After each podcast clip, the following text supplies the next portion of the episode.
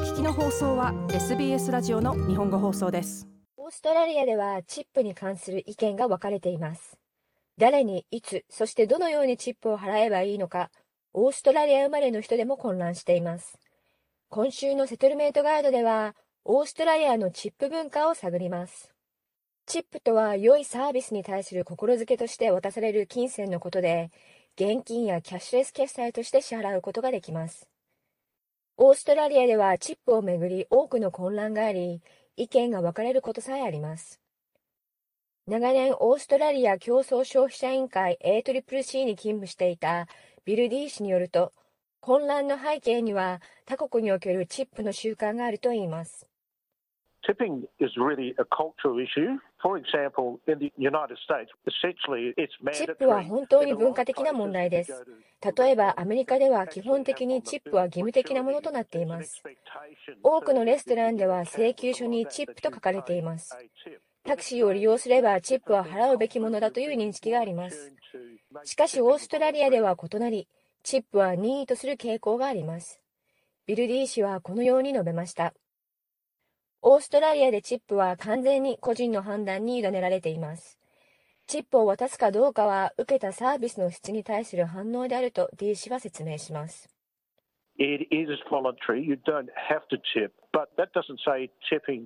それは自発的なものです。チップを払う必要はありませんが、チップを払わないというルールもありません。オーストラリアにおけるチップとは、素晴らしい接客に対する満足度や感謝の気持ちを表現するものです。例えば、レストランでウェーターが素晴らしいサービスを提供し、食事も美味しかった場合、多くの人が感謝の気持ちを表すためにチップを渡します。もし接客者がよりパーソナルなサービスを提供しているのであれば、チップは消費者個人から提供者への表現であるべきだと思います。ビル・ディー氏はこのように述べました。しかし、オーストラリアでは多くの人がチップに反対しています。スタッフの雇用条件が大きく異なるアメリカなどの国から、このような不要な文化的影響を受けるべきではないと考えるからです。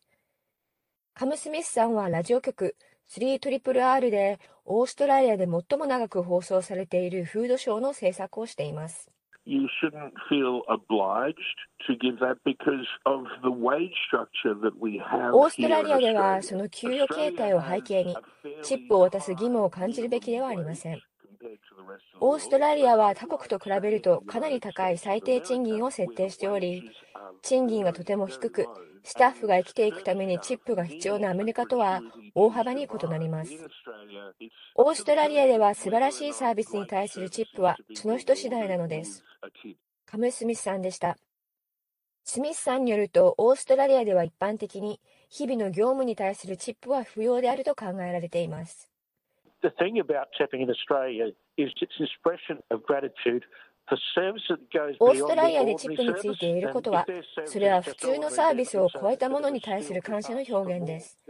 しかし、普通のサービスに対してそれ以上を求めるのは、ちょっとずうずうしいと思えるでしょう。オーストラリアには、You pay for what you get ということわざがあります。ですから、普通以上のサービス、何かエクストラのことを提供すれば、多くの人がそれに対して報いるでしょう。カム・スミスさんはこのように述べました。外食でチップを渡す場合は、食後のテーブルの上に現金を置くか、またはカウンターにあるチップ入れに入れることができます。また、クレジットカードで支払いをする場合も、チップを追加することができます。そして、レストランのオーナーは、従業員にチップを渡すことが求められています。では、良いサービスを受けたお礼にチップを渡す場合、いくら渡せばいいのでしょうか？これは個人の自由ですが、いくつかのガイドラインがあるとカム・スミスさんは言います。Usually in Australia, a tip or a gratuity, as it's sometimes called, is about 10%. Australians are pretty lazy. オーストラリアのチップは通常10%程度です。オーストラリア人はかなりレイジーなので、10%を渡すのが一番簡単なんです。それがチップの期限であり、定着しているようです。もちろん、良い仕事をした人に対しては、もっと多くを渡すこともできます。しかし、オーストラリアの標準は10%です。カム・スミスさんでした。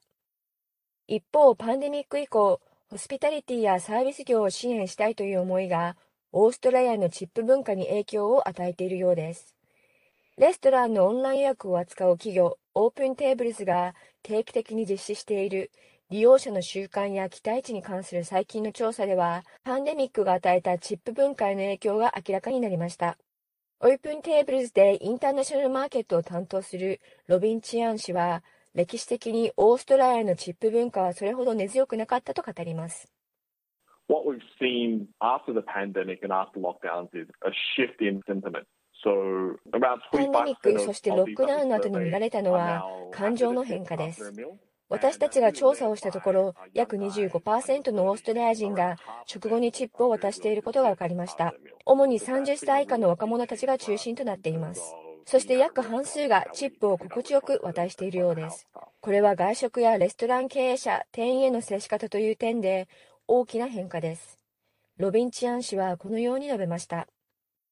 またパンデミックにより、現金でのチップが減少したことも分かりました。その代わりに FPOS 決済や QR コードによる注文、ライドシェアリングやフードデリバリーアプリの利用が増えているようです。これらのアプリには通常チップ機能があり、たとえ人との直接なやり方がなくても、チップを渡すことができます。オーストラリアは QR 決済や注文の利用率が世界で最も高い国の一つです。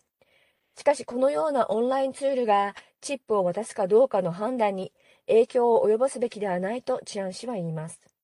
Our survey says that hasn't changed the way people approach tipping. That's not really been the main driver. The main reason why 私たちの調査によると、人々の考え方は変わっていないようです。チップを渡す主な理由は、レストラン業界を助けたいという思いのようで、これはとてもいい理由だと思います。そのため人々は喜んで財布を開き、店員を助けているのです。ロビン・チアン氏はこのように述べました。オーストラリアではタクシーの運転手はチップを期待しませんが、料金を1ドル単位で切り上げるのが一般的です。美容師、エステティシャン、ホテルの従業員もチップを期待しません。しかし、フードデリバリードライバーにチップを渡すかどうかは難しい判断であるとカム・スミスさんは言います。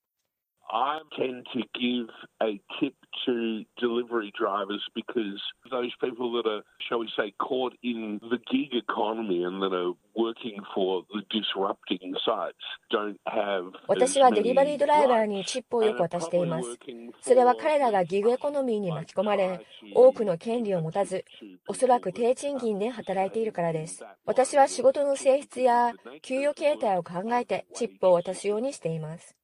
カム・スミスさんでした。ホスピタリティ業界をサポートすることが目的であれば、私たち一人一人が取る行動で大きな違いが生まれるとロビン・チアン氏は言います。一般的に私たちはデリバリー費を支払いますが、レストランも配達料としてかなり高額な料金を支払っています。ですからレストランをもっと助けたいのであれば、テイクアウトの方が良いでしょう。レストランはデリバリーよりテイクアウトの方が儲かるのです。しかし一番はレストランで食事をすることです。ロビン・チアン氏でした。意見や習慣は様々ですが、最も重要なことは、オーストラリアではチップは完全に自分次第であるということです。以上、メリッサ・コンパニオーニーのレポートを大場意味がお届けしました。もっとストーリーをお聞きになりたい方は iTunes や Google ポッドキャスト Spotify などでお楽しみいただけます。